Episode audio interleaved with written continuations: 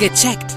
Der Gesundheitspodcast vom Apothekenmagazin und aponet.de. Herzlich willkommen, ich bin Uli Harras und ich bin verbunden mit der Chefredaktion von aponet.de und das Apothekenmagazin mit Peter Erik Felzer. Hallo. Hallo Harras, ich grüße Sie. Kurz und schmerzlos. Warum sind Hämorrhoiden immer noch so ein peinliches Thema? Ich denke, es geht um jedes Thema, was untenrum ein bisschen für Unbehagen sorgt. Man zeigt ja auch mhm. nicht, wie es untenrum aussieht. Vielleicht schaut man da selbst auch gar nicht so oft hin. Aber es ist auch eine Sache der zeitlichen Betrachtung. Wenn man überlegt, im antiken Rom saßen die Männer zusammen auf Gemeinschaftstoiletten, haben Geschäfte gemacht und äh, Dinge besprochen. Ja. Damals war das ja. kein Thema, da die Hosen vor anderen runterzulassen. Und ich denke, vielen ist so einfach peinlich, wenn es untenrum mal nicht ganz so funktioniert, wenn es juckt, wenn es vielleicht sogar ein bisschen blutet. Das sind ja auch keine schönen Themen, aber es kann natürlich was Ernsthaftes dahinter stecken. Und deswegen ist es wichtig, das Thema ein bisschen aus der Tabuzone herauszuholen. Das versucht man mit diesem Podcast ein bisschen und dass äh, man seine Beschwerden und ernst nimmt, aber auch sagen kann, weil man sich nicht so die Sorgen machen muss. Also man muss es nochmal in Zeitlupe wiederholen. Im alten Rom, davor und danach sicherlich auch, waren Toiletten öffentliche Orte, Badehäuser gab's ja auch. Also da war irgendwie die Schamgrenze auch eine ganz andere. Und dann müssen Sie sich mal vorstellen, bei dem Gestank, und man muss es ja auch einfach mal beim Namen nennen, wurden ernsthafte Geschäfte gemacht. Da wurden richtige Konferenzen abgehalten. Ne? Sehe ich richtig? Das sehen Sie richtig. Da wurden auch politische Themen ausgetauscht. Also die Senatoren in Rom saßen dann auch zusammen und haben sich da ganz offen drüber unterhalten. Und wenn es dann vielleicht auch untenrum mal Probleme gibt, hat man das vielleicht auch ein bisschen offener angesprochen. Wir bleiben bei den Hämorrhoiden. Genau. Es ist eine Volkskrankheit. Das muss man ja auch mal dazu sagen. Sehr viele sind davon betroffen. Gibt es ungefähre Zahlen? Erstmal muss man sagen, dass Hämorrhoiden jeder hat. Bei mhm. Hämorrhoiden handelt es sich um die Blutgefäße im Enddarm, also kurz bevor unten es wieder rausgeht, wenn man mal auf Toilette muss. Und jeder hat diese Blutgefäße. Der Volksmund sagt natürlich, man hat Hämorrhoiden, wenn man dort Beschwerden hat, aber offiziell ja. würde es sagen, man hätte Hämorrhoidialbeschwerden oder ein Hämorrhoialleiden. Also wir bleiben aber beim einfachen Begriff.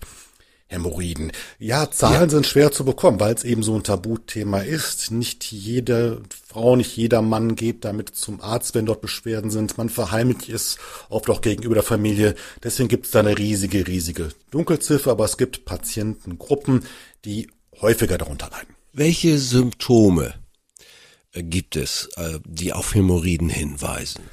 Ja, wenn es untenrum juckt, wenn man Schmerzen hat, generell, wenn man auch häufig unter Verstopfungen leidet.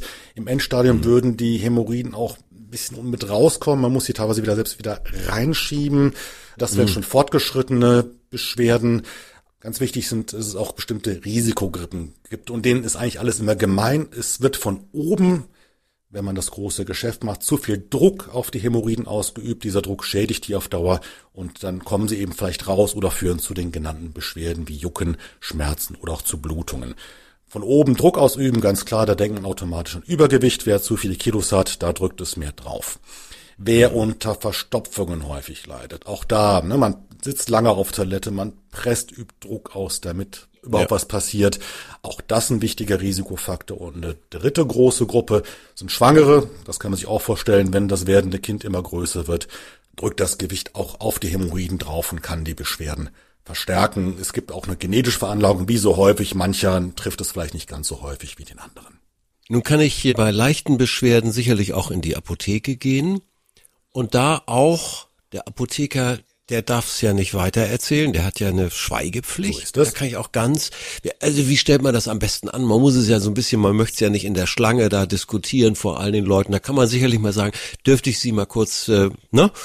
Was für einen Tipp haben Sie da? Also fast alle Apotheken haben Beratungsräume oder einen Raum hinter dem Verkaufstisch, dem HV-Tisch, mhm. wo man solche Gespräche führen kann. Und da kann man das Gespräch ganz offen führen, ohne dass andere Kundin oder Kunden der Apotheke das mitbekommen. Die Apotheke hat, wie Sie eben angesprochen haben, diverse Mittel, um die Beschwerden zu lindern. Aber was ja. vielleicht am Anfang steht, ist ein sogenanntes Toilettentraining. Mich hat ja angesprochen, Verstopfung. Wenn man drückt und lange auf der Toilette sitzt, verstärkt das die Beschwerden. Also wenn man etwas gegen Verstopfung tut, das kann mehr Ballaststoffe sein, die man sie zu sich nimmt, ausreichend trinken. Es gibt auch ein bisschen leicht abführende Mittel aus der Apotheke. Da kann man die Beschwerden schon deutlich lindern. Und es gibt natürlich noch weitere Mittel. Das sind zum Beispiel Beispiel Salben und Cremes, die das Jucken lindern oder antientzündlich wirken oder auch die Schmerzen lindern. Da gibt's auch Sitzbäder, es gibt auch Tamponagen, die man unten reinmacht, wo dann Wirkstoffe drin mhm. sind.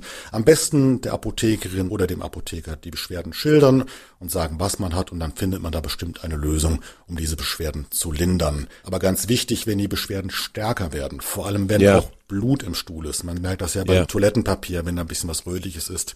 Aber in den meisten Fällen ist es harmlos, aber da sollte man auf jeden Fall zur Sicherheit abklären lassen, ob was Ernstes dahinter steckt oder ob man sich keine Sorgen machen muss. Alle Fragen beantwortet und hoffentlich äh, für diejenigen, die leichte Beschwerden haben, gute Tipps dabei, da bin ich eigentlich ganz sicher.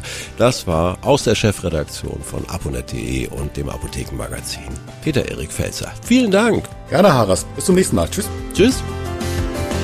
Vielen Dank fürs Zuhören. Vergessen Sie nicht, unseren Podcast zu abonnieren. Und viele weitere Tipps und Informationen für Ihre Gesundheit lesen Sie online auf www.aponet.de und alle 14 Tage im Apothekenmagazin, das Sie kostenlos in Ihrer Apotheke bekommen. Bis nächste Woche zur neuen Folge von Gecheckt, der Gesundheitspodcast vom Apothekenmagazin und aponet.de.